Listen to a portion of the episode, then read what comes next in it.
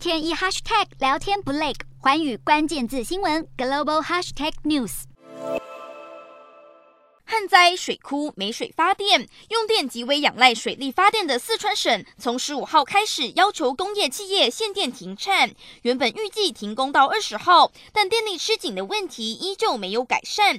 当局宣布限电停产将延长到二十五号晚间十二点，等于这波停产时间长达十一天。限电冲击当地半导体、化工、锂盐、太阳能等行业产能。四川是中国显示器产业的重要生产基地之一，如今产量受到限电打击，分析师预估全球液晶电视显示器的当月产能将减少两成。另外，全球百分之七十到八十的笔电也都是在四川生产。